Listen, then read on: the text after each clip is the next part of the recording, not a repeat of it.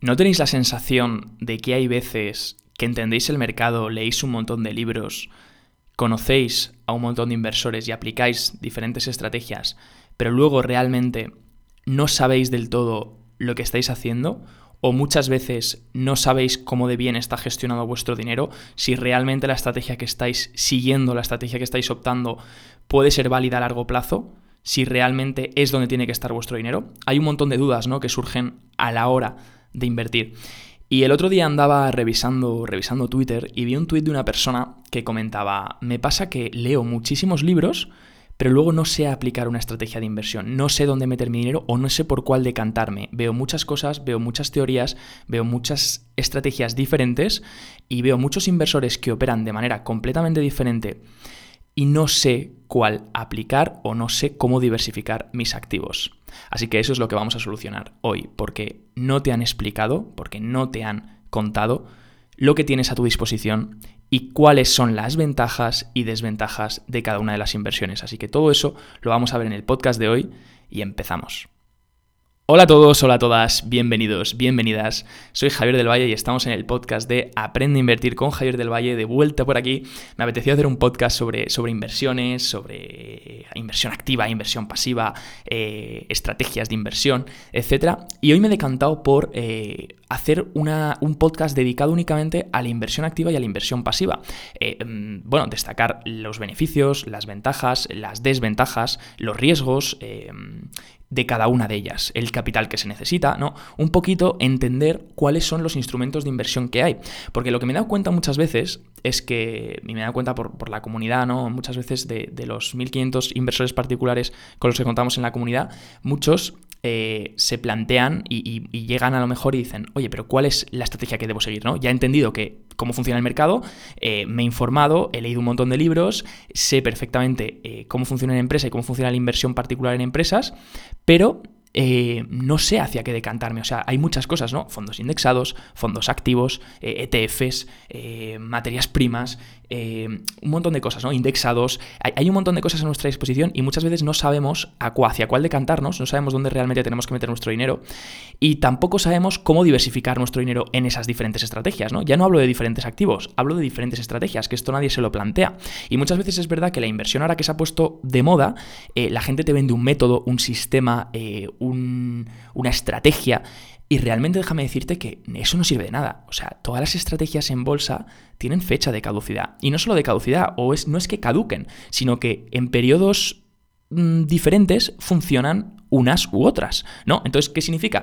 Que realmente no hay una estrategia que siempre vaya a ser ganadora. Hay diferentes estrategias, todas ganadoras, cuando el mercado está en, ese, en, ese, en esa función óptima para que esa estrategia sea ganadora. No sé si me entendéis. Por ejemplo, durante el año 2020, el value investing se ha visto muy castigado y el growth, eh, lo que viene a ser empresas en crecimiento, se ha visto muy beneficiado. Entonces, ahí tenemos una diferencia muy clara, ¿no? Vemos que en 2020, pues el growth ha sido el ganador, pero ¿realmente va a ser el ganador en 2025?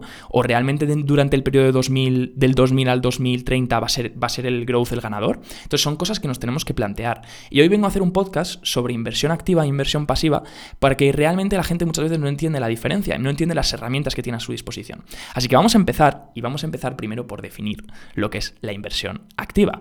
Básicamente, la inversión activa, eh, chicos, es cuando el gestor o inversor, en este caso puede ser particular, ¿de acuerdo? Podéis tanto, tanto ambas inversiones, ¿vale? La inversión activa o inversión pasiva, se pueden delegar o se pueden hacer por ti mismo, ¿vale? O por ti misma. Sí que es verdad que la inversión pasiva es un poco más compleja, ya veremos por qué, eh, lo veremos cuando ataquemos la inversión pasiva en este podcast, pero eh, la inversión activa, por ejemplo, se puede hacer perfectamente hoy en día por ti mismo, no hace falta que lo delegues en un fondo de inversión, ni mucho menos en un, en un gestor, ¿vale? Puedes hacerlo por ti mismo y es, por ejemplo, lo que nosotros enseñamos a seleccionar acciones individuales de empresas a través del value investing o del growth investing, eh, diferentes estrategias, ambas muy válidas, como ya te he dicho, en las que los periodos suyos son buenos Em, y, nada, eso lo tienes disponible para hacerlo por ti mismo, ¿vale? Pero también lo puedes delegar. Entonces, en la inversión pasiva es la que el gestor o el fondo de inversión o el inversor, en tu caso si lo haces de forma particular, interviene en la elección y decisión de compra o venta de activos. ¿Qué quiere decir eso? Que va a tomar decisiones en función del comportamiento del mercado y por sus sentimientos y o emociones. Entonces, básicamente, para resumir y ponerlo en lenguaje común, es que eh, cuando se hace inversión activa, se busca un poquito ver ¿Cómo está funcionando el mercado durante los siguientes meses? Oye, ¿cómo están los tipos de interés? Oye, ¿cómo está la deuda? Oye, ¿cómo están los diferentes sectores? Oye, ¿hay un COVID? ¿No hay un COVID? ¿Hay otra cosa en el mercado ahora eh, eh, molestando o algo que pueda ser perjudicial? Pues el inversor activo lo que hace es que detecta el panorama que hay en el mercado y se adapta. ¿Se adapta con qué función? Bueno, con el objetivo principal, ¿de acuerdo? El objetivo principal de la inversión activa es batir a su índice de referencia. Vamos a imaginarnos una clase, ¿vale? Tú recuerdas, cuando, o vas al colegio, a lo mejor hay gente que va al colegio todavía que me escucha, eh, o cuando ibas al colegio, yo recuerdo eh, que, iba al colegio ¿no? con, mis, con mis compañeros y siempre teníamos, cuando nos daban los resultados trimestrales, porque nos daban los resultados por trimestre, eh, de los exámenes y tal, yo tenía una media por asignaturas, ¿no? Y luego tenía una media general de, de, la media de todas las asignaturas. Se entiende bastante fácil, ¿no? Si tengo 10 asignaturas, pues cada una tenía su media y luego el, el total, pues se dividía entre 10 y sacaba la media general, ¿no? Y luego la media general me la comparaban con la media de la clase. Yo recuerdo, yo como he estudiado en un colegio 100% francés, ¿vale? Eh, recuerdo que mis notas eran sobre 20, no eran sobre 10, como en el sistema español. Entonces yo solía tener una media ahí alrededor del 12, del 11, eh, bastante raspadito, ¿eh? O sea, lo que se viene a hacer una, una persona media, ¿no? Y, recuerdo que me ponían la, media de la clase al lado, ¿no? Y la media de la clase hay veces que era 15 o 14, y yo diciendo, joder, estoy por debajo de la media, eso significa que estaba entre los peores, ¿no? Pues hay que imaginarse el mercado igual, ¿vale? Imaginemos, vamos a coger el SIP 500 porque al final es un índice que mucha gente conoce y es el índice que se suele hacer referencia, porque es, por así decirlo, el más popular, que recoge las 500 mejores empresas americanas. Bien, este índice recoge las 500 empresas americanas, entonces al final es como una clase. Entonces el índice va a ser la media de la clase, ¿no? Si el índice sube un 10%, significa que de media, sí que es verdad que, bueno, luego cada índice pues pondrá de una forma u otra, ¿no? Eh, porque hay, empresas que tienen más peso, otras que tienen menos peso en la media. Pero vamos a un poco adaptarnos ahí a la, metáfora y vamos a decir que, es más, o menos parecido a una clase, ¿no? Pues es como si el, el índice S&P 500 hace un 10%, es como si la media de la clase fuese un 10%. Hay, hay empresas que se habrán hecho menos y hay empresas que se habrán hecho más en el año, ¿de acuerdo? Entonces hay empresas que tiran del índice para arriba, que son los mejores de la clase, los empollones, básicamente, y luego hay empresas que tiran para abajo, ¿no? Ese índice, que son, pues básicamente, mi perfil, ¿vale? Para que te hagas una idea. Entonces, eh, lo que busca la inversión activa es seleccionar a los mejores de la clase. ¿Vale? No va a decir, no, yo no cojo la clase entera. Yo sé, el inversor activo lo que hace es que dice, yo tengo unas herramientas que me permiten, ya sea conocimiento, ya sea años de experiencia, que bueno, eso mucha gente falta de los años de experiencia en bolsa y al final pues bueno, pues vamos a darles un punto ahí, ya sean los años de experiencia porque he vivido todos estos últimos 20 años y sé perfectamente lo que va a hacer una persona cuando ve una crisis, bueno, pues es experiencia, ¿no? Al final son horas de vuelo y, y todo eso me permite identificar a cuáles van a ser los mejores de la clase, ¿vale? Entonces me permite identificar quiénes van a ser los mejores de la clase y seleccionarlos. Y entonces obtener una media superior a la media de la clase. Pues eso sería la inversión activa. Es decir, vale, del S&P 500, ¿cuáles son las 500 empresas que lo van a hacer mejor que, la media. Entonces seleccionas pues las, mejores, ¿no? A través de estudios, de análisis técnico, análisis fundamental, eso, todo eso que conocéis, ¿no? Que, la gente forma, etcétera. Eh, análisis técnico, análisis fundamental, análisis sectorial, todos los tipos de análisis, quantum, eh, eh, quantitative análisis, ¿no? Un montón de, análisis que hay disponibles para identificar quiénes van a ser los mejores de la clase. Y eso se, se basa en la inversión activa, invertir en los mejores de la clase y un poco adaptarte en función del panorama de la clase en cada situación. ¿Hay un COVID? Bueno, ¿quiénes van a hacer? Vamos a vender algunas posiciones que sabemos que no lo van a hacer bien y vamos a comprar otras que sabemos que pueden hacerlo mejor durante la época de COVID, ¿vale? Eso sería la inversión activa. Intentar superar a tu índice de referencia, intentar seleccionar a los mejores de la clase y superar la media de la clase, ¿vale? Por traerlo a contexto general y normalito. Y luego la inversión pasiva lo que hace en su, en su... Luego veremos, ¿vale? Luego eh, veremos ventajas, inconvenientes de cada uno, cómo acceder a cada uno, qué cositas tiene cada uno importantes, ¿vale? Ya que he hecho una tabla aquí, me, he dibujado una tabla aquí en las hojitas, así que ahora os las comento. Pero vamos primero con la inversión pasiva, que es la inversión pasiva, que es la, la otra, ¿no? La otra parte que tenemos. Y es que la inversión pasiva busca replicar un índice bursátil, ¿vale? Entonces cogemos un índice de referencia y lo único que va a buscar la inversión pasiva es replicarlo. ¿De acuerdo? Y es que John Bogle, el señor John Bogle, que de hecho falleció hace poquito, y bueno, es una lástima para todos los, inversores de inversión pasiva porque es como el referente en inversión pasiva, hace años se da cuenta que la mayoría de gestores no baten al mercado en el tiempo. O sea, lo, que, lo que viene a darse cuenta John Bogle es que en, a largo plazo se daba cuenta que estos inversores activos que buscaban seleccionar a los mejores de la clase no consiguen batir al mercado en el, en el, tiempo. O sea, al final lo que viene a ver es que, muy bien, a lo mejor baten en un año, seleccionan a los mejores de la clase y baten la media de la clase en un año, ¿no? Bien, en otro año también, en el tercer año también, pero luego se dan cuenta que a 10 años vista, al final obtienen un rendimiento inferior al de la media de la clase.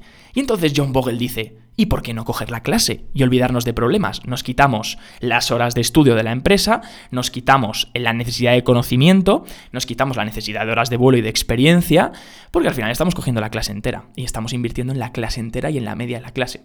Entonces, John Bogle funda la primera gestora, ¿de acuerdo? La gestora Vanguard, la gestora más grande de fondos indexados del mundo, y funda la primera gestora, que es la, bueno, que es la primera gestora en lanzar un fondo indexado, ¿de acuerdo? Es el primer fondo indexado que sale. Entonces, ¿qué va a hacer un, fondo indexado? Lo que va a hacer es que va a, buscar recoger toda la media de todo ese, ese, índice, ¿no? Entonces va a decir, bueno, pues el SIP son 500 empresas. El SIP eh, tiene una media, un retorno anualizado de un 7% después de la inflación. Bien, pues vamos a buscar replicar el SIP entero vamos a coger esas 500 empresas, vamos a replicarlas para replicar exactamente el S&P 500, porque recordar que un índice no se puede comprar, porque un índice no tiene precio, es una media, va por puntos. Entonces lo que hizo John Bogle es decir, cómo creo un fondo que replique exactamente este índice, que la gente pueda invertir en este índice comprando este fondo y que tengan una rentabilidad igual a la del índice, a la del mercado, cogiendo la media de la clase. Entonces, ¿y, esto por qué? Bueno, la verdad es que los, datos están a favor, ¿vale? A largo plazo los datos están a favor de la inversión pasiva, ¿no? El SPIVA, ¿vale? Eh, report del 2020, ¿vale? El reciente, eh, estimaba que eh, más de, bueno, durante el periodo de marzo de 2005, ¿vale? Del 1 de marzo de 2005 al 31 de marzo de 2020, estimaba que el 80%, más del 80% de los fondos domésticos de Estados Unidos obtienen una rentabilidad, o sea, no consiguen superar a su índice de referencia en ese mismo periodo de tiempo. ¿De acuerdo? O sea, al final, esos, esos inversores activos o esos fondos de gestión activa no logran, el 80%, más del 80% no logra batir al índice, no logra batir a la rentabilidad del S&P 500, véase a la media de la clase. Y, el, y bueno, me diréis, bueno, pero a lo mejor en el global sí. No, el más del 82% de los fondos eh, de, gestión activa globales tampoco logran batir a su índice de referencia. Entonces aquí estamos viendo que en el largo, largo, largo plazo, a lo mejor de un año vista no, a lo mejor a 5 años vista no, pero a más de a casi 15 años vista, casi no, a 15 años vista, el, la mayoría de los fondos de gestión activa no baten a su índice de referencia, con lo cual no baten a el índice al, fondo indexado, al fondo de inversión pasiva, que lo replica, ¿no?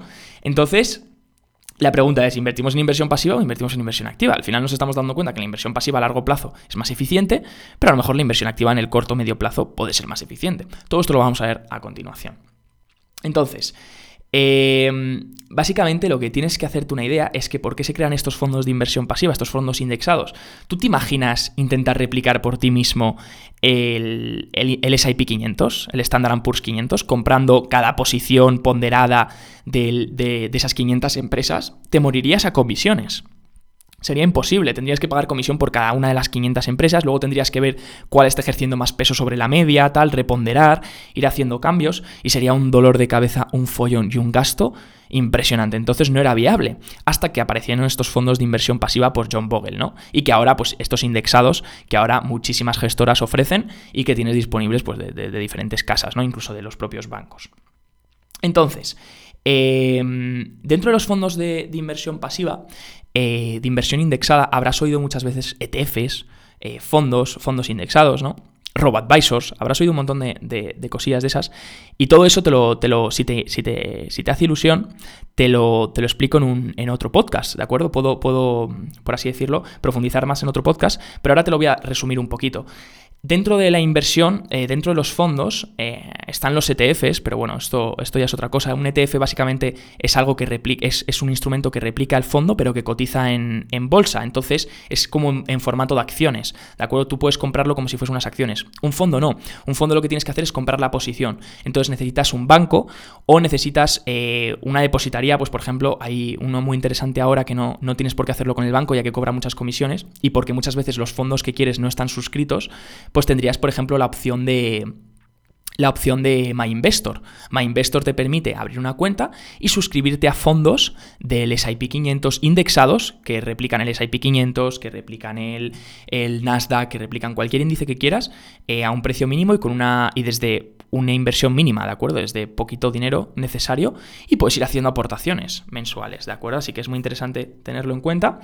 Y luego eh, tendrías también los fondos, eh, bueno, te permiten suscribirte a los fondos tradicionales. Y luego tendrías los RoboAdvisors. El RoboAdvisor, que, no, que quede claro, no es fondo, no es únicamente comprar un fondo indexado. El RoboAdvisor lo que estás haciendo ¿De acuerdo?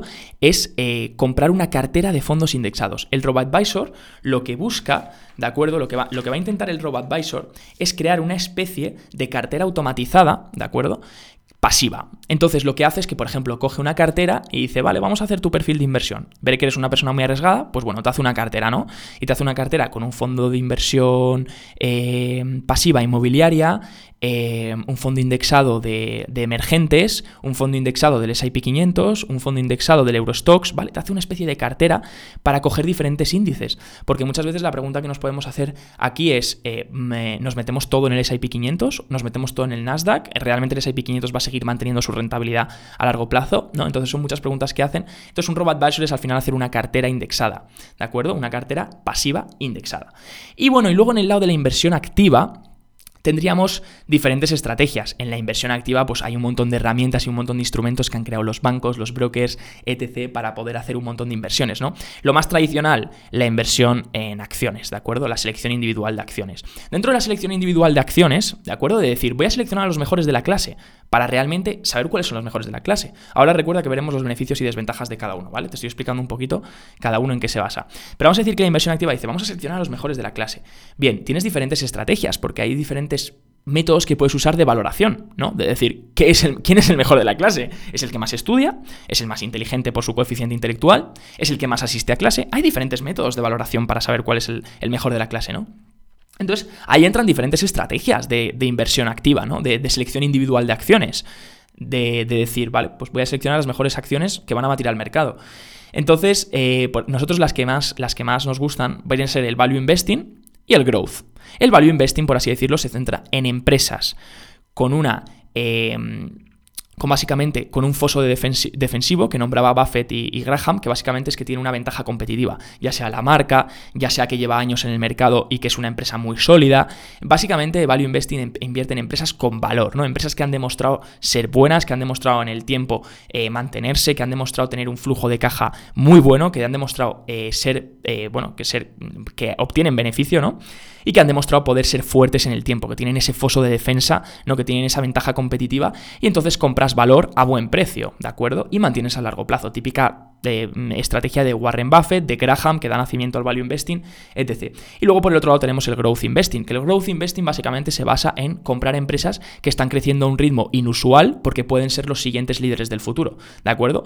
Es más arriesgado porque al final son empresas que están 100% innovando, eh, que muchas veces todavía no son incluso rentables, pero que están creciendo las ventas a un ritmo espectacular, igual que los beneficios netos, pero que todavía a lo mejor no son rentables, pero que van a serlo, pero que tampoco tienen esa ventaja competitiva de llevar años en el mercado, de llevar años en su sector, etcétera, ¿de acuerdo? Simplemente pues pueden ser empresas que están innovando ahora y que son nuevas y que podrían ser los siguientes líderes del mañana. Entonces, como ves, son diferentes estrategias para invertir, muy interesantes ambas.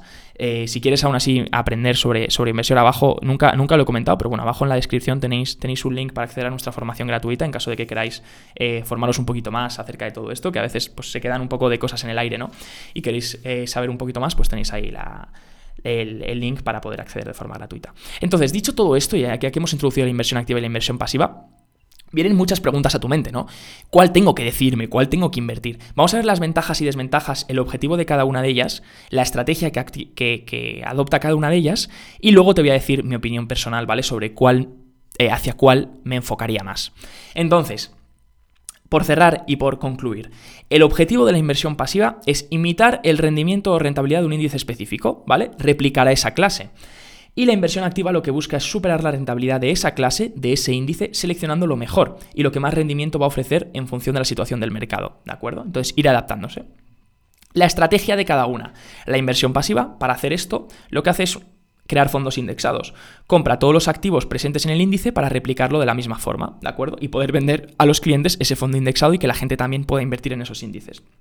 La inversión activa en su caso, pues compra de todo, ¿no? Compra acciones individuales, opciones, futuros, un montón de instrumentos que habrás oído hablar, pues para obtener una rentabilidad total superior a la del mercado, ¿vale? Lo necesario para obtener una rentabilidad superior a su índice de referencia. Siempre comparamos un fondo de inversión activa con su índice de referencia, ¿vale? Si el fondo de inversión activa es español, lo compararemos con su índice de referencia, el IBEX 35. Si el fondo de inversión es, por ejemplo, un fondo de inversión de gestión activa growth, eh, tecnológicas, solo tecnológicas, pues lo vamos a comparar con el de de Estados Unidos de renta variable, pues lo vamos a comparar con su índice de referencia sería el Nasdaq, por ejemplo, o incluso el Russell 2000 eh, si fuese un small caps, ¿vale? Lo que sea, hay que compararlo siempre con su índice de referencia. Y luego, por último, las características de cada uno. Características de la inversión pasiva. Bien, requiere poco tiempo, ¿vale? No vamos a estar todo el rato mirando los mercados, no tiene sentido. Invertimos inversión pasiva, requiere muy poco tiempo. Hacemos nuestras aportaciones mensuales. Lo ideal es hacer aportaciones mensuales, ¿de acuerdo? Y cada mes eh, empezar con inversión inicial, decir, 10.000 euros, 10.000 dólares, o 1.000 euros, 1.000 dólares, lo que sea, y hacer nuestras aportaciones mensuales, ¿de acuerdo?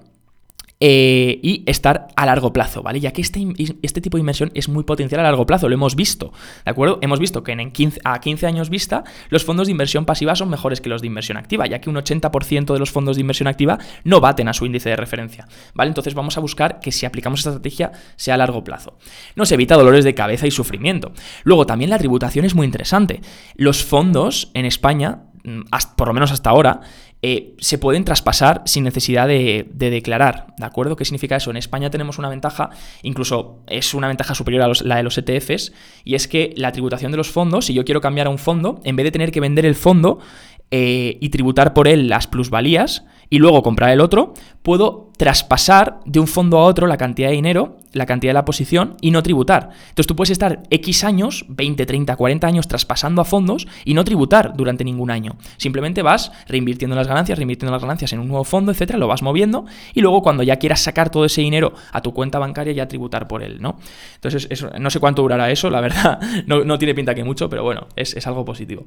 Y luego por lo general son menos arriesgados, ¿vale? Ya que al, al coger el índice ya que al coger, por ejemplo, el S&P 500, estás, está diversificando el índice, estás ya diversificado en 500 empresas, estás cogiendo el mercado global, entonces, bueno, en este caso el mercado estadounidense, pero estás más diversificado que seleccionando acciones individuales, ¿vale? Con lo cual, por lo tanto, hay menos riesgo, pero también menos rentabilidad, ¿vale? Y luego, por último, las, características de la inversión activa. El potencial a corto y medio plazo es brutal, ¿de acuerdo? Mucho muy, eh, superior al de la inversión pasiva si se hace bien. Eh, porque, bueno, pues puedes pegar un pelotazo, por así decirlo, puedes obtener mejores rendimientos, mejores rentabilidades que la inversión pasiva si lo haces, si lo haces bien en el corto plazo.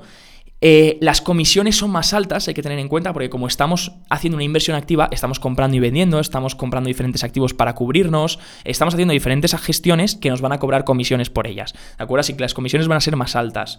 Ah, se me ha olvidado una característica de la inversión pasiva. Las comisiones son muy bajas, ¿vale? No lo he comentado, las comisiones de la inversión pasiva son muy bajas. Los fondos indexados rondan entre las comisiones de depositaria y de gestora, eh, incluso si lo hacéis vosotros, os van a rondar siempre por debajo del 1%, ¿vale? Sería muy raro ver fondos de inversión, de inversión indexada por encima del 1%, ¿vale? Sería bastante raro. Entonces son bastante bajitas, ¿vale? El 1 por, por debajo del 1% anual, rondan el 0,7, algo así, anual, ¿vale? Incluso por debajo.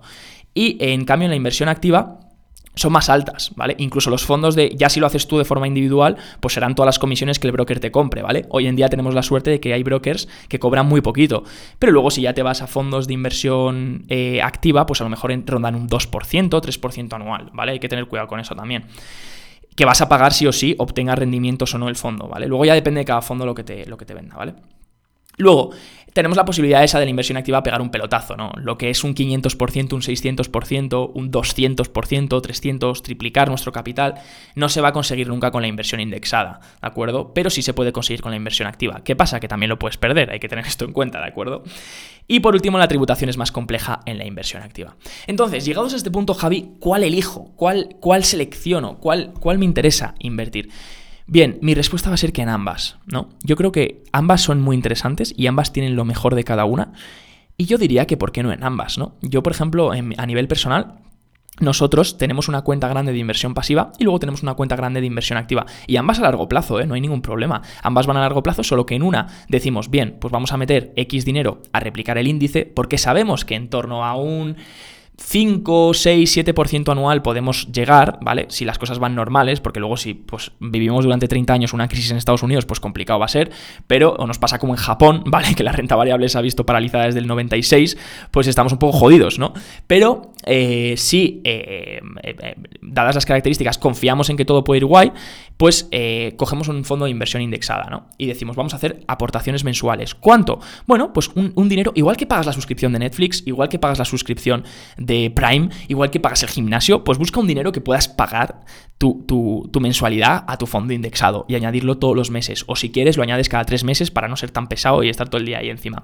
Vas a permitir hacer el dólar eh, averaging cost method, ¿vale? Que tengo una, un podcast, eh, o sea, tengo un episodio en el podcast sobre esto, así que puedes escucharlo. Y también eh, vas, a, vas, a, vas, a, vas, a, hacer que a largo plazo vaya habiendo un capital cada vez más grande, más grande, más grande y generar esa bola de nieve, ¿no? Tanto por la aportación, tanto como los intereses reinvertidos que vas obteniendo cada año. Y luego sí que es interesante tener a lo mejor una cuenta de inversión activa, ¿no? Ya puedes dentro de la inversión activa ser más corto plazo, medio plazo o largo plazo, ¿vale? Ya que puedes identificar dentro de la inversión activa, luego hay mil estrategias, ¿no? Dentro de la inversión activa pues tenemos ir más a corto plazo, tenemos la opción de penny stocks, trading, etcétera, ir más a medio plazo o tenemos la opción de ir más a largo plazo. Entonces luego ya una cuenta de inversión activa o incluso varias cuentas de inversión activa, algo más a medio plazo, algo más a largo plazo, puede ser muy interesante, ¿no? Porque estás diciendo, vale, bueno, por si acaso el índice no lo hace bien, pero a lo mejor, o, o sí lo hace bien, pero a lo mejor estas cuatro empresas que he seleccionado o cinco empresas, por ejemplo, yo tengo una cuenta de gestión activa de cinco empresas eh, a largo plazo, ¿vale? Y son empresas que yo pienso que van a cambiar el mundo. Entonces, si estas cinco empresas lo hacen mucho mejor que su índice o lo hacen muy bien, voy a a lo mejor ganar mucho más que con el índice, ¿no? Entonces estoy un poco eh, metiendo en ambas cestas para no perderme lo mejor de cada una. Y luego un poco, obviamente, no la misma cantidad, sino luego tienes que ver un poco qué te compensa más, ¿no? Poner más dinero en la inversión pasiva o poner más dinero en la inversión activa, también depende del tiempo que tengas, eh, de la edad, del capital, etcétera. Un poco elegir la mejor estrategia en función de las características que te he dado y el perfil que tú tienes. Así que nada, me despido por hoy, espero que este podcast te haya gustado, lo he hecho con las mejores de las intenciones para un poco guiarte hacia qué tienes disponible, porque muchas veces nos venden el método, la estrategia, la mejor inversión y no existe, ¿vale? Hay mil estrategias, mil métodos, está bien que conozcas varios y está bien que sepas cuál va a funcionar mejor en diferentes épocas y cuál va a funcionar peor. Así que quería darte este podcast y quería traértelo. Espero que te haya gustado. Si has llegado hasta aquí, recuerda que abajo tienes diferentes links, tanto para acceder a nuestra formación gratuita, descargar nuestro libro gratuito o tanto para seguirme en Instagram. Recuerda arroba Javier del Valle con dos en Javier y puedes escribirme, comentarme qué te ha parecido el podcast, si quieres que traiga algún podcast especial. Eh, a lo mejor uno de tributación, escribidme si queréis uno de tributación, que veo mucha gente también perdida en ese sentido. Y poco más. Me despido, gente. Ha sido un placer, un abrazo fuerte y nos vemos en el siguiente podcast. Chao, chao.